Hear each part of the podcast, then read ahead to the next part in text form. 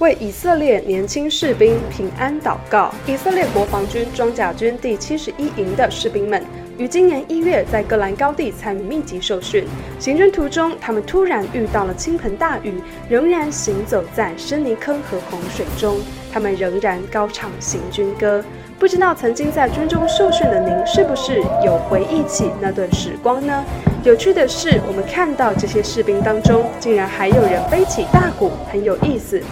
不知道在华人世界中，当兵受训行军，是不是也会有大鼓同行？让我们一起为以色列与士兵们平安祷告。如果希望每周固定收到耶路撒冷全球华人敬拜中心影音新闻，请扫描 QR Code 加入我们的社群平台。若您喜欢这则新闻，请记得帮我们分享哦。